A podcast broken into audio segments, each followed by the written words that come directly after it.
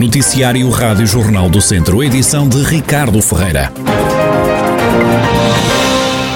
Aumento de casos de Covid-19 no centro hospitalar Tondela Viseu. Nas últimas horas foram dadas três altas e deram entrada a 10 novos doentes com o novo coronavírus. No hospital estão agora 25 pessoas, 22 das quais em enfermaria e as restantes 3 nos cuidados intensivos. Segundo fonte do hospital, estas 10 novas admissões são todas de pessoas da comunidade. Das últimas horas vem também a confirmação de mais 4 casos positivos de Covid-19 em Lamego, 2 em Carregal do Sal e 1 em Penedono. No total, e desde março do ano passado, na região já foram contabilizados 32.703 casos de infecção, 680 42 vítimas mortais e pelo menos 27.742 recuperados. A greve dos funcionários judiciais encerrou esta quarta-feira vários tribunais da região. Luís Barros, do Sindicato dos Funcionários Judiciais, revela o impacto que o protesto está a ter na região. Há muitos tribunais fechados na região, a adesão foi forte, foi massiva de todos os funcionários judiciais.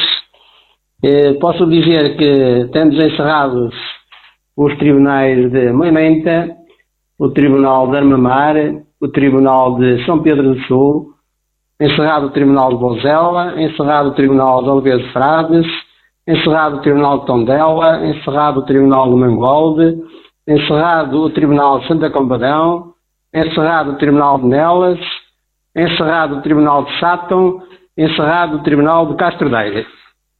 Aqui em Viseu, no Palácio da Justiça de Viseu, portanto, que é o maior palácio aqui da comarca de Viseu, temos uma adesão de cerca de 90%, com diversas secções encerradas, o caso da Unidade Central, da Secção Central Criminal, da Secção de Instrução Criminal e da Secção de Comércio. Segundo o sindicalista, a adesão na comarca de Viseu a esta greve ronda os 90%. Satisfeito pela adesão dos colegas, isto vem na sequência do descontentamento que se vem acumulando entre todos nós e, da falta de, de, cumprimento das obrigações que o Ministério se tem comprometido connosco, nomeadamente de, de, ao, ao, nível da, da Lei do de Estado de 2020 e 2021 e das reivindicações que estão em causa nesta greve.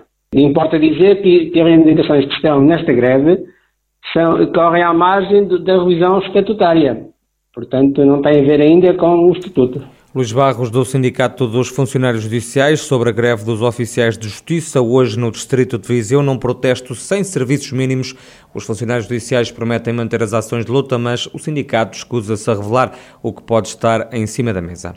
A Covid-19 vai continuar a marcar o funcionamento dos tribunais, é pelo menos essa a expectativa do presidente da Delegação de Viseu da Ordem dos Advogados, João Ventura, isto no dia da reabertura do ano judicial depois das férias de verão penso que este arranque de ano vai ser condicionado pela situação da Covid, como aliás toda a vida social está muito dependente da evolução da pandemia e daquilo que, que possam ser medidas que venham a ser necessárias implementar. Os tribunais não estão, não estão subtraídos a esse problema e, portanto, nós esperamos que, que haja um arranque de ano eh, que seja, que possa ser feito de maneira pacífica, mas os receios que tenho, eh, julgo que serão comuns à ordem, é, é perceber se os tribunais vão poder funcionar em pleno enquanto não estivermos numa situação em que se possa dizer que, é, que o problema da pandemia está ultrapassado ou está a ficar para trás. Na opinião de João Ventura, em Viseu não se registram tantos atrasos na justiça como noutros pontos do país. Daquilo que é a minha experiência, eu não tenho essa ideia do atraso nos processos. Há, há processos que pontualmente se atrasam, eh, depois se formos ver esse processo em concreto percebemos que o atraso deveu à necessidade de fazer perícias ou, ou, ou coisas desse, desse, tipo que não são, enfim, escapam um bocadinho ao controlo quer das partes, quer do próprio tribunal, o tempo que elas, que elas devem ser feitas, mas um processo eh, eh, normal, digamos assim, em que não há incidentes, em que não há incidentes, eles são tratados de forma muito rápida, muito expedita. Não tenho, não tenho, por acaso já não já houve uma altura em que concordava com essa ideia do atraso, neste momento já não concordo, pelo menos na fase declarativa. João Ventura, presidente da delegação de Viseu da Ordem dos Advogados. Previsão de mau tempo coloca o distrito sob aviso. O Viseu está em alerta amarelo até às nove da noite por causa das condições favoráveis à ocorrência de trovada. Também até às nove da noite vigora na região um outro aviso amarelo, provocado pela previsão de aguaceiros por vezes fortes e acompanhados de granizo.